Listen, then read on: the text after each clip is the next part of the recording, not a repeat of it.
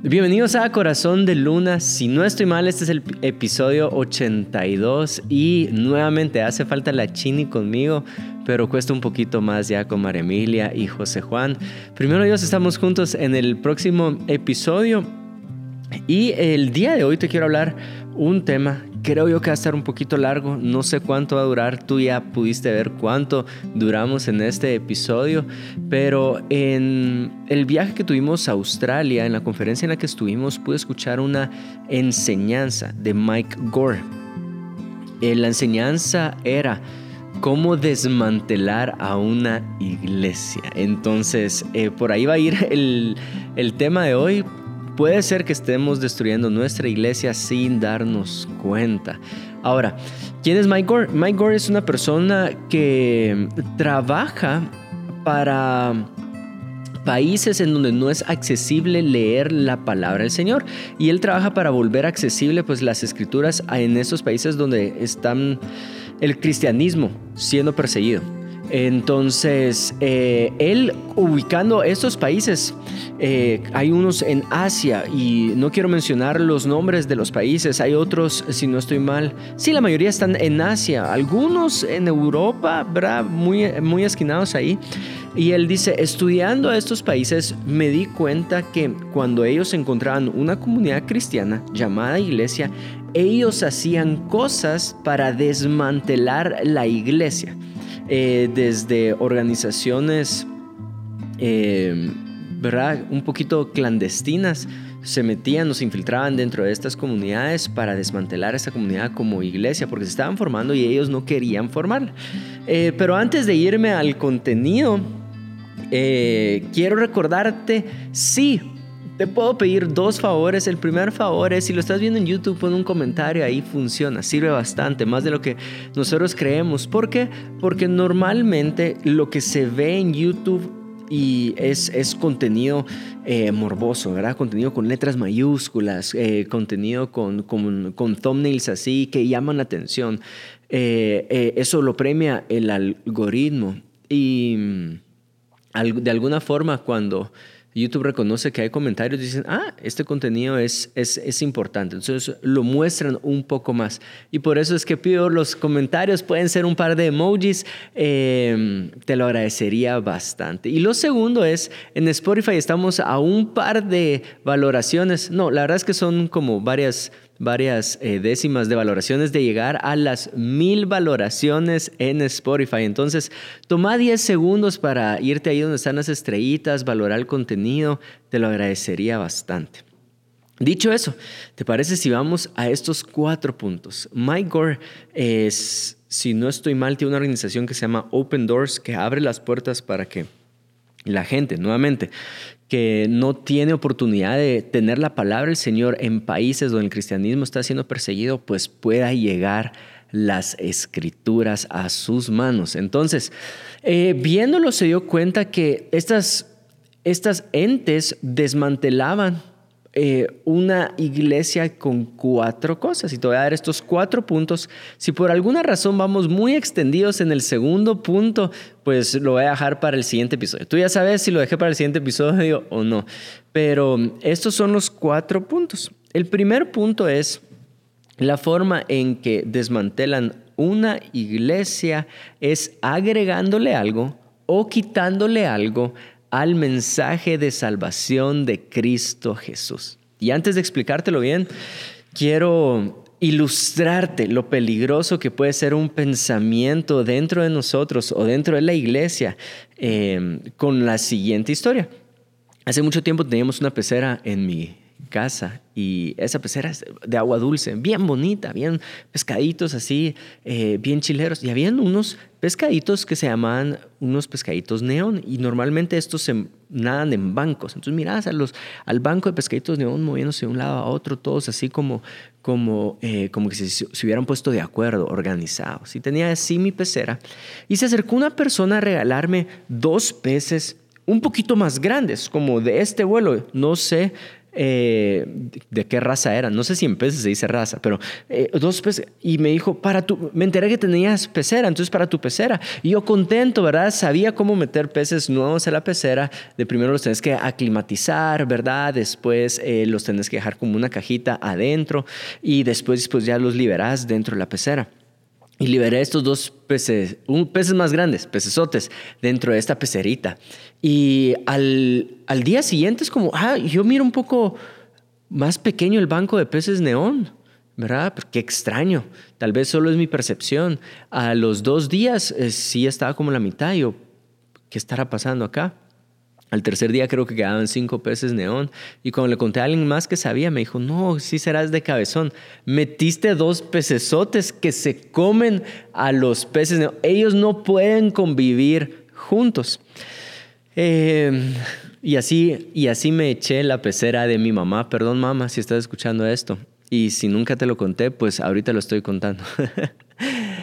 ¿Por qué te digo esto? Porque muchas veces nosotros sin darnos cuenta podemos tener pensamientos que están destruyendo nuestra iglesia.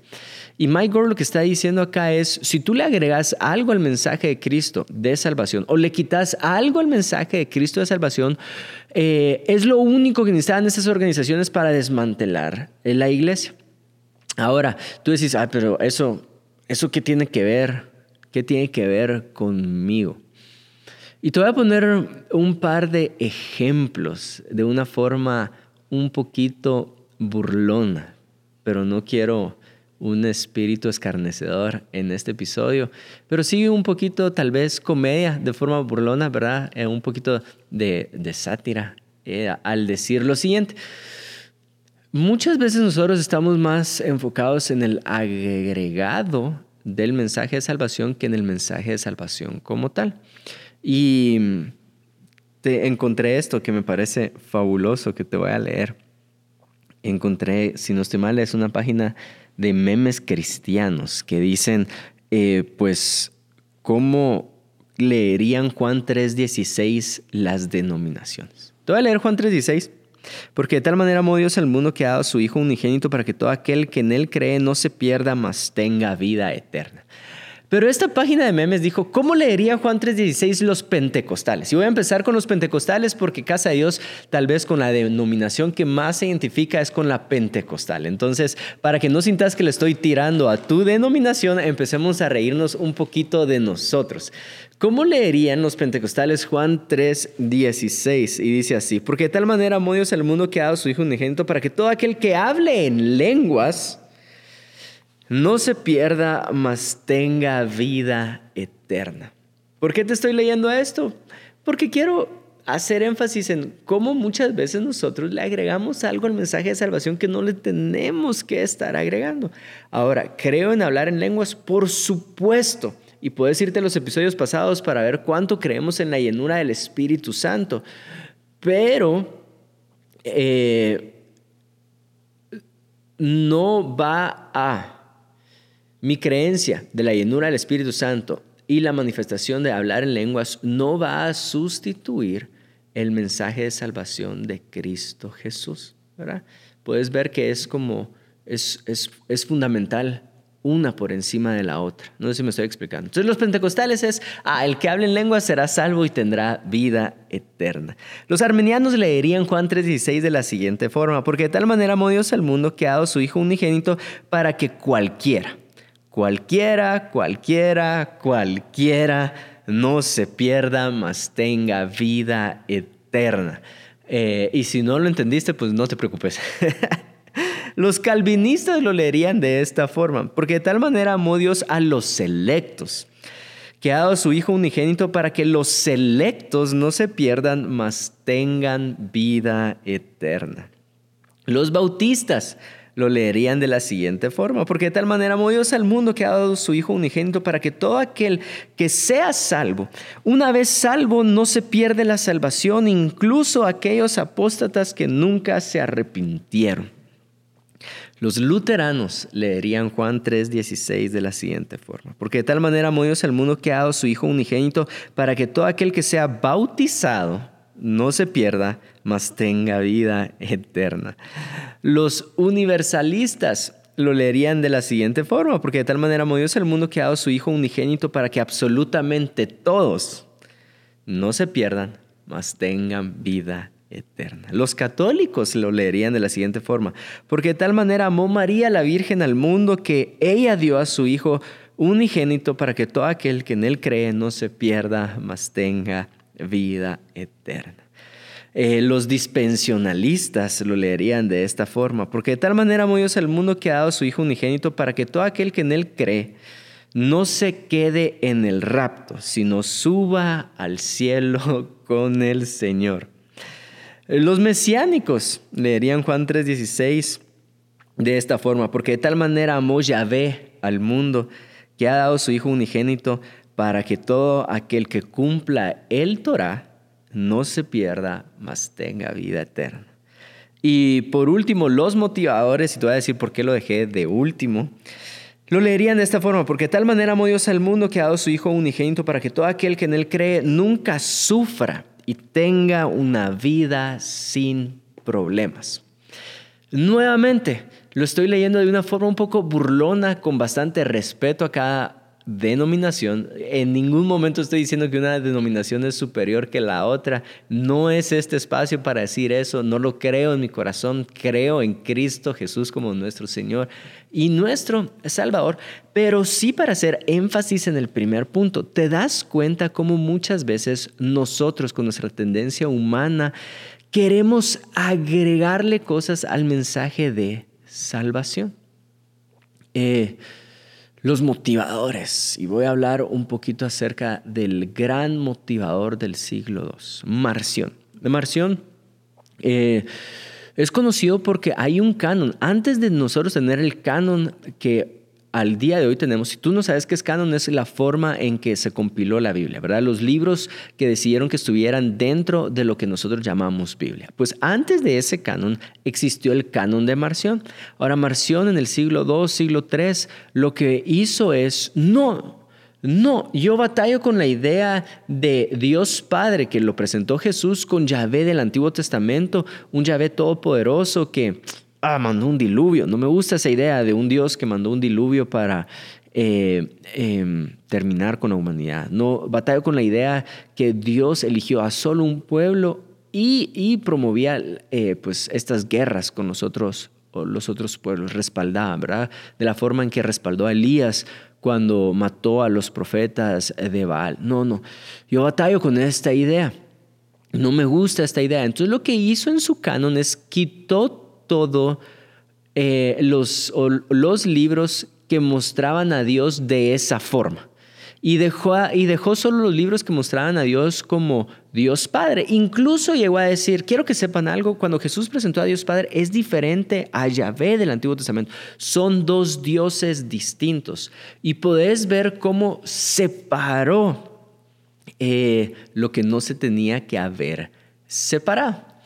Y tal vez a ti no te llama la atención la historia como, como lo estoy contando ahorita, pero Marción se convirtió en el primer gran motivador, el, el que quitó toda esta parte negativa eh, de las escrituras. Pero es muy fácil señalar las, o todas las denominaciones, es muy fácil señalar a Marción. Donde se pone un poquito más complicado es cuando yo tengo que señalar mi corazón. Cómo yo muchas veces le agrego al Evangelio o le quito al Evangelio por beneficio propio. Y es ahí donde tenemos que tener cuidado, porque si estamos leyendo las escrituras por beneficio propio, podemos estar en una línea muy, muy, muy, muy, muy delgadita de utilizar el Evangelio a mi conveniencia. Eh, y tal vez tú y yo no nos identificamos con el creador de una denominación. ¿Tú sabías que desde que Lutero clavó su, tesis, eh, hay más de 36 mil pequeñas denominaciones? ¿En qué momento nos dividimos tanto? En qué momento el cuerpo de Cristo se dividió tanto en el pensamiento, porque es mi pensamiento está correcto y el tuyo no está correcto, mi pensamiento es superior al tuyo. Y entonces, ¿Cuál es la solución? Sí, agregarle al Evangelio de Cristo, quitarle al Evangelio de Cristo puede destruir una iglesia. Pues acaba la solución. Y no me quiero extender mucho en este punto porque los otros tres están mucho mejor que este primer punto. Y es, tenés que aprender a leer la palabra del Señor a la luz de la palabra del Señor. Y lo voy a decir otra vez. Si agregarle mi conveniencia al mensaje de Cristo puede destruir una iglesia, el mensaje de Cristo tiene que ser interpretado a la luz de la palabra del Señor. La Biblia interpreta la misma Biblia. Y cuando hablo de la Biblia es, tenés que entender el hilo conductor de toda la Biblia, desde el principio, Adán y Eva, hasta que termina en Apocalipsis eh, con este eh, nuevo Adán, Cristo Jesús glorificado, cuando creó la tierra y termina en tierras nuevas y cielos nuevos. Tienes que entender todo el hilo conductor y lo que cumplió eh, la ley, los profetas, los jueces, el eh, eh, la venida del Mesías, y tenés que, los apóstoles, el, acto del Espíritu Santo en hechos, tenés que entender todo el hilo de conductor para no malinterpretar las escrituras. Y mi consejo para ti es demasiado práctico, sé un poquito más celoso de la palabra del Señor. Hay herramientas que te pueden servir para ser un poquito más celoso de la palabra del Señor, tener contexto al momento que predicas. Si tú estás predicando en un grupo en casa, sé celoso de las escrituras, sé celoso del contexto en el cual esa, esas palabras fueron dichas y qué significaba para ese entonces y qué significa para mí el día de hoy. Sé celoso con las escrituras. Segunda forma en que podemos desmantelar o destruir una comunidad llamada iglesia. Y ahorita es donde se empiezan a poner eh, la piel de gallina, ¿verdad? Así los pelos así eh, em, del brazo parados. Mike Gore estaba diciendo, pues si, si no estoy mal, en el periodo de la Unión Soviética, cuando querían entrar a una comunidad llamada iglesia y desmantelarla, lo que ellos enviaban era un espía, un espía que se infiltrara en esta comunidad. Y el único trabajo que tenía que hacer este espía dentro de la comunidad llamada iglesia, escucha bien esto, era inventarse un chisme del pastor. Eso era esa, esa, era la gran estrategia para desmantelar la iglesia. Introducir un espía y que este espía se inventara un chisme Dentro de la congregación, eh, prioridad era un chisme del pastor principal. Y cuando hacían un chisme del pastor principal, entonces pues se salían con la suya. Y no me voy a extender en este punto porque hay episodios dedicados solo al chisme y creo yo que más adelante mi esposa tiene una enseñanza muy buena acerca de la unidad y lo que el chisme hace en contra de la unidad del, cuerpo de Cristo. Pero um, sí hacer énfasis en esto. El chisme destruye la comunidad llamada iglesia. Eh, te voy a leer dos versículos con respecto a esto, Proverbios 16, 27. Los sinvergüenzas crean problemas, sus palabras son como un fuego destructor. El alborotador siembra conflictos y el chisme separa a los mejores amigos. El chisme separa a los mejores amigos. Déjame utilizar esta idea de la siguiente forma. El chisme separa una comunidad. Y si el chisme separa una comunidad, entonces la confrontación saludable con comunicación asertiva unifica y fortalece una comunidad. Levítico 19, 16 dice así, no diseminéis chismes difamatorios entre tu pueblo. No te quedes con los brazos cruzados cuando la vida de tu prójimo corre peligro. Yo soy el Señor. ¿Por qué la vida del prójimo está corriendo peligro? Porque levantaron un chisme en contra del prójimo. Y si tú te estás dando cuenta que están levantando chismes, lo que la escritura dice es no te quedes con los brazos cruzados. A lo mejor se resuelve. Y muchas veces nuestros brazos cruzados se miran de la siguiente forma. Ah, eh, pues Dios eh, sacará a luz la verdad. Pues Dios quiere usarte a ti para sacar a la luz esa verdad. No sé si me estoy explicando. Por eso dije, una sana confrontación con comunicación asertiva fortalece los equipos, fortalece la comunidad llamada iglesia. Una sana confrontación con comunicación asertiva fortalece tu iglesia. El problema es que no nos gusta lo incómodo que es la sana confrontación pero nos fascina el placer que trae el chisme y hasta que nosotros podamos darle vuelta a eso vamos a fortalecer nuestras comunidades. Y para ponerlo en una connotación positiva, es tú puedes fortalecer tu iglesia, tú puedes fortalecer tu comunidad si empezás a comunicarte de una forma correcta, a decir, hey, escuché esto, pero quiero traer a verdad eh, o a la, luz la, a la luz la siguiente verdad. Esto y esto fue lo que pasó. Cuando Jesús reprende en el desierto a Satanás, lo llama por sus dos nombres. Lo llama como diablo y lo llama como Satanás. Y diablo en el original es difamación y Satanás en el original es condenación. Reprende la difamación. Un espíritu diabólico es aquel que trae difamación. ¿Y qué es lo que hace el enemigo? Viene a robar, matar y destruir. La difamación destruye. Eh, y así es como en esos países desmantelaron iglesias.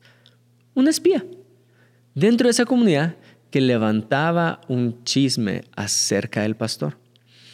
Por eso tengo un celo, un celo enorme con el contenido que tú miras en redes sociales. No te imaginas cuánta gente conoce eso y necesitan destruir la fortaleza moral que es la iglesia para pasar sus propias agendas. Eh, a ver, ¿cómo puedo poner un ejemplo eh, que sea sabio el ejemplo? Em, hay industrias que viven de la falta moral. Eh, si no hay eh, espero que se tengan a la mente estas industrias que viven de la falta moral. Y si la iglesia es la que protege moral dentro de, unos, dentro de los países y ellos no pueden estar ganando más billete en esos países porque la moral es muy alta, fácil, destruyamos la moral de ese país. ¿Cómo podemos destruir la moral de ese país? Pues levantando un chisme y difamación en contra de tal iglesia, en contra de tal pastor.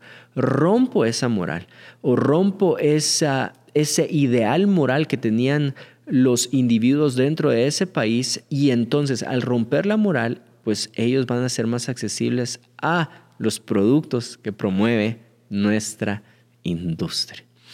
Em, lo mismo que el espía hacía dentro de estos países, pues algunos medios de comunicación lo hacen ahora eh, en algunos países también. Y dije bastante entre líneas y espero que hayas podido entender todo lo que quise decir entre líneas.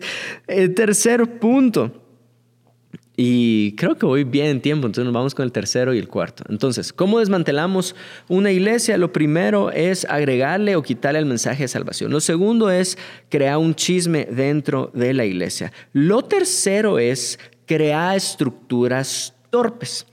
¿Cómo estas entes o entidades destruían o desmantelaban una iglesia? Pues creando estructuras torpes. Y lo que Mike Gore está diciendo en su, en su charla es, bueno, en estos países no vamos a, ya, ya no podemos, ya no podemos eh, mantener esta ilegalidad con las iglesias. Ya se abrieron las puertas para que pueda existir iglesias en nuestros países.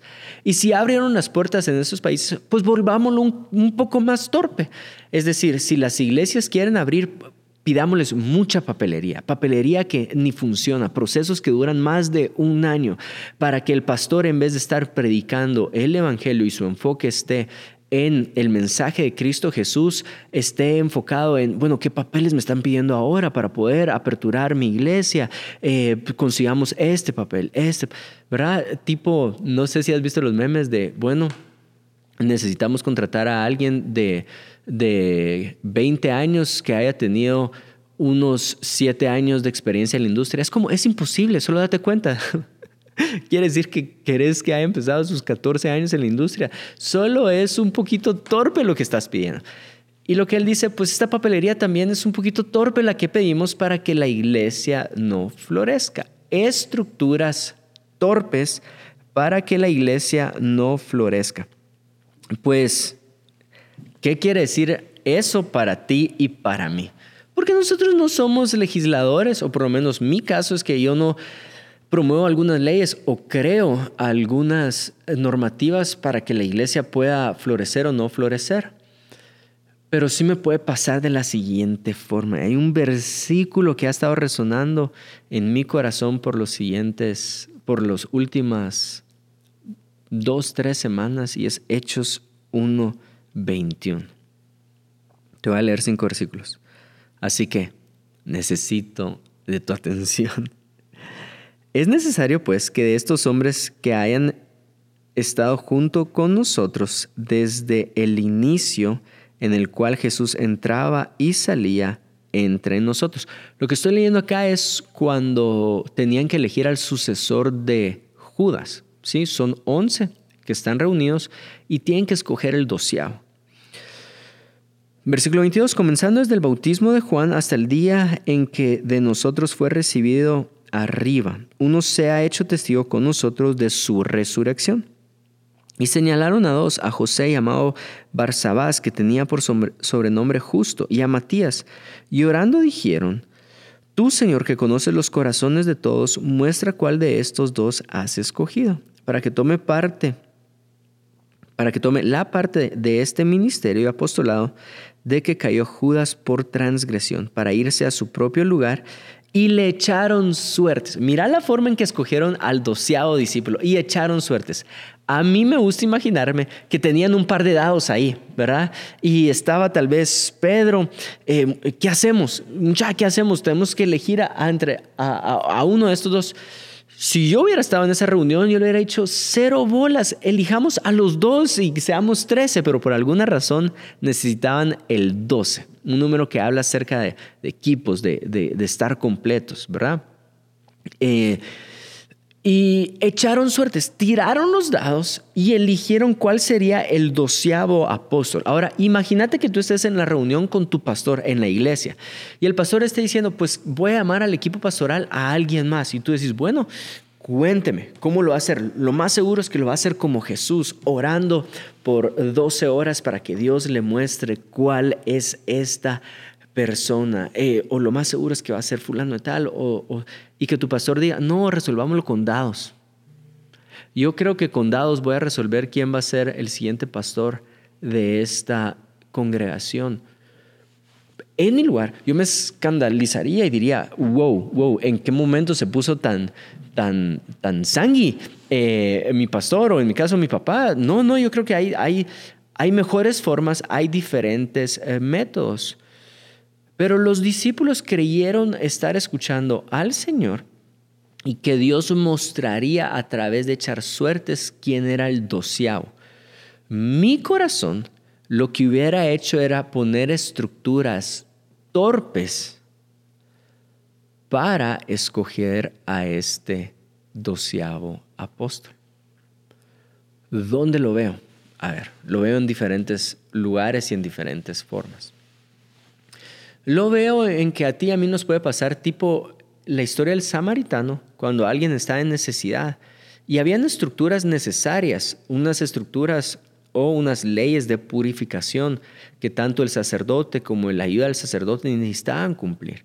Y por eso no tocaron a un hombre que estaba herido, porque si daba, si, si hubiera el chance que esta persona estuviera muerta, ellos no podían entrar al templo en ese momento porque la ley de purificación no les permitía entrar al templo. Y entonces, ¿qué hago? ¿Ayudo a esta persona o cumplo con la estructura que tengo en mi mente y en mi corazón?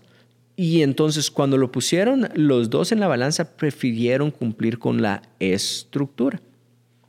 Ahora, yo no, yo no estoy diciendo esto para que todos los que escuchamos esto seamos rebeldes y nos, eh, pues digamos, pues las estructuras sociales, así como una idea bastante posmodernista, no están en contra de nuestra realización. Entonces destruyamos las estructuras sociales impuestas sobre nuestra vida. No, para nada. Yo estoy diciendo respetarlas. Pero cuando se trata acerca del espíritu detrás de la ley y la ley misma, yo me recuerdo que la ley nació del espíritu detrás de la ley. Yo tengo que cumplir el espíritu detrás de la ley yendo y atendiendo a esta persona que tiene necesidad. Eh, ¿Dónde más lo miro? Mi papá me dijo lo siguiente hace un par de años. Juan Diego, quiero que sepas que la persecución de la iglesia en los futuros años va a venir de la siguiente forma. Te van a pedir ciertos requisitos en tu edificio por seguridad. Es decir, si tu edificio no tiene 5 metros de alto, no tiene barandas o agarradores en cada una de las gradas, entonces le tenemos que clausurar su edificio. Creamos estructuras para destruir esta comunidad llamada iglesias, estructuras torpes, torpes, para destruir esta comunidad llamada iglesia. ¿Qué quiere decir todo esto para mí, para mi corazón? Muchas veces nosotros dejamos de confiar en el liderazgo que Dios puso sobre nuestra vida y dejamos de confiar que esa persona sigue escuchando la palabra del Señor porque confiamos más en la estructura. Hace poco me pasó que vi a una persona y dije, wow, esta persona tiene un llamado increíble para establecer el reino de Dios acá en la tierra. Y mi siguiente pensamiento fue, me gustaría tenerlo como parte del equipo pastoral de mi iglesia. Y al ratito esa idea se ahogó con los siguientes pensamientos. Ay, no, no creo, porque el día que lo, si lo llego a, dar como propuesta, van a haber personas que van a cruzar los brazos y van a decir, no, eh, esta persona no tiene nuestro, nuestro, eh, lo voy a decir así de una forma muy tonta, y tal vez estoy siendo descuidado con mis palabras, pero tal vez van a decir, ah, no, es que esta persona no tiene el ADN que nosotros tenemos. O qué llegará a pensar aquel que ha estado con nosotros 5, 10, 15 años. Em, y entonces yo no podría traer esa propuesta porque me pasaría por encima de estructuras. No sé si me estoy dando a entender.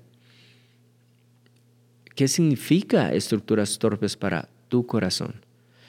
Cuando tal vez tu líder te dice, bueno, tengo, un, tengo la convicción en mi corazón que no más grupos virtuales, nos vamos al 100% grupos presenciales.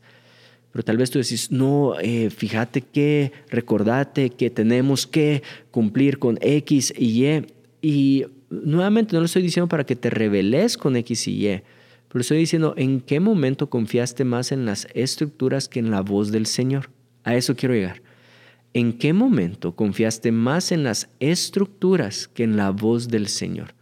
Lo que pasa es que las estructuras mitigan riesgo y seguir la voz de Dios es riesgoso. Pero cuando tú lees las escrituras te vas a dar cuenta que aquel que obedece la voz de Dios no se equivoca. Y ese es mi deseo para tu vida, que siempre puedas escuchar la voz de Dios, por muy riesgosa que parezca, la puedas seguir y que las estructuras entonces vengan a apoyarte a ti siguiendo la voz del Señor. Que las estructuras vengan a apoyar a los ungidos de parte del Señor para seguir la voz de Dios. ¿Cuál es la solución a todo este problema de estructuras torpes, que sigas confiando en la voz de Dios, que sigas confiando en la autoridad puesta por Dios sobre tu vida. Confía, confía en la autoridad de Dios puesta sobre tu vida. Y cuarto, y con este vamos terminando, este, ¿qué hacer para destruir una comunidad llamada iglesia. Nuevamente te estoy dando todas las soluciones para que tú digas, ah, me gusta más el título, ¿qué hacer para fortalecer mi comunidad llamada iglesia? ¿Qué hacer para construir mi iglesia? Eh, buenísimo, prefiero muchísimo más ese título y ese pensamiento en tu corazón, ¿verdad? Entonces, si las estructuras entorpecen, pues confiar en la voz de Dios fortalece. Si el chisme destruye, entonces una confrontación saludable fortalece. Si quitarle o agregarle el mensaje de Cristo destruye, entonces permanecerme fiel al mensaje de Cristo construye. Y por último, lo que destruye una iglesia es un líder paralizante. Y quiero definir qué es un líder paralizante en este contexto. ¿sí? Un líder paralizante es aquel que todas las decisiones tienen que pasar por él. Un líder paralizante es aquel que no confía en el equipo que Dios le ha dado, confía mil y una vez más en él mismo, solo él o solo ella como líder. ¿Verdad? Entonces, sí, para nuestro punto anterior, la solución es confiar en la autoridad que Dios ha puesto sobre tu vida. Para este punto, y de una vez te voy a decir la solución, es confiar en el equipo que Dios te ha dado. Ahora, quiero leer este último versículo, Marcos 1:41. Dice así, y Jesús teniendo misericordia de él, extendió la mano y le tocó, y le dijo, quiero, sé limpio es un leproso que buscó la sanidad de parte de Jesús. 42. Y así que él hubo hablado y al instante la lepra se fue de aquel y quedó limpio. Entonces le encargó rigurosamente y luego le despidió y le dijo, mira, no digas a nadie, sino ve y muéstrate al sacerdote y ofrece por tu purificación lo que Moisés mandó para testimonio a ellos. Pero ido él comenzó a publicarlo mucho y a divulgar el hecho de manera que ya Jesús no podía entrar abiertamente a la ciudad, sino que se quedaba fuera en los lugares desiertos y venían a él de todas partes. Ah, ¿Por qué leerte este versículo? Batallo con esta idea que Jesús dice, no quiero que se lo compartas. Pero no se trata de testificar el poder de Dios, no se trata de hacerle creer a las personas que están con nosotros, que tú eres el Hijo de Dios, que tú eres el Mesías. No contar este testimonio hará que muchos crean por qué Jesús no quiere que se divulgue esto dentro de esta eh, pequeña comunidad, esta ciudad o estas ciudades. Por lo siguiente, porque en ese momento Jesús no se daba abasto. Y habla esto de una forma muy hermosa de cómo Jesús, el Hijo de Dios, se hizo hombre. Y al hacerse hombre se limitó a muchas cosas. Si no estoy mal, en la cabaña, eh, ay, Paul, Paul Young, creo que es el autor, eh, lo describe de esta forma. Eh, cuando le están preguntando acerca de, de cómo Dios se hizo hombre, pero sigue siendo todopoderoso. Y él dice, imagínate un ave que está caminando. Tiene el poder para volar, pero el, pero el ave decidió caminar. Em, me pareció una ilustración magnífica para lo siguiente. Dios siendo todopoderoso decidió convertirse en hombre, ¿verdad? Y el hombre tenía estas limitantes. Em, que no se daba hasta, no sé cómo decirlo de otra forma. Y por eso formó a doce. Algunos de ustedes ya saben hacia dónde voy. Formó a doce. No se daba abasto de las multitudes que venían a él. Y entonces él tenía que formar un equipo de personas para atender a estas personas. De hecho, más adelante les dice, a ustedes les conviene que yo me vaya. Y cuando se fue, no empoderó a solo un sucesor, empoderó a doce sucesores como sus apóstoles. Y Dios, siendo todopoderoso, confió en hombres para seguir su mensaje. ¿Por qué, ¿Por qué estoy trayendo esto para el cuarto punto de un líder paralizante? Porque Jesús siendo Jesús mismo, no, no limitó todo a Él, sino que dio de su Santo Espíritu a los demás para que fuera sostenible. Y muchas veces nosotros creemos que somos más capaces que Jesús mismo. ¿Confías tú en 12 personas? ¿Confías tú en tu equipo? y algunos tal vez están dando error con esta pregunta que te estoy haciendo, eh, porque no, no cuesta, cuesta demostrar confianza en 12 más. Pero Jesús al establecer 12 nos dio una gran lección que no todo está centralizado en ti. No toda la misión de la iglesia está centralizada en ti. No toda la visión de la iglesia está centralizada en ti. Tú tienes que aprender a confiar en el equipo que Dios te ha dado. Estos son los que me has dado, dijo el Señor. Ninguno ha perdido, solo el Hijo de perdición. Estos son los que tú me has dado. Yo confío en los que tú me has dado. ¿Eran perfectos? Por supuesto que no eran perfectos. Eh, creo yo, si no estoy mal, en Hechos habla que algunos de los apóstoles no eran culto, cultos en letras. Eh, puedes ver cómo algunos discípulos querían descender fuego sobre aquellos que eran impuros. Eh, podías ver cómo se peleaban por puestos, ¿verdad? ¿Quién va a estar a tu derecha? Em, Pedro negó a Jesús. Por supuesto que no son perfectos. Pero la imperfección de la gente de tu equipo no te empodera a ti a tú seguir tomando las decisiones solamente. No te lo justifica. Porque a Jesús no le justificó eso. Y decir, bueno, estos son imperfectos, entonces sigamos, sigamos dependiendo del perfecto, sino que el perfecto confió en los imperfectos.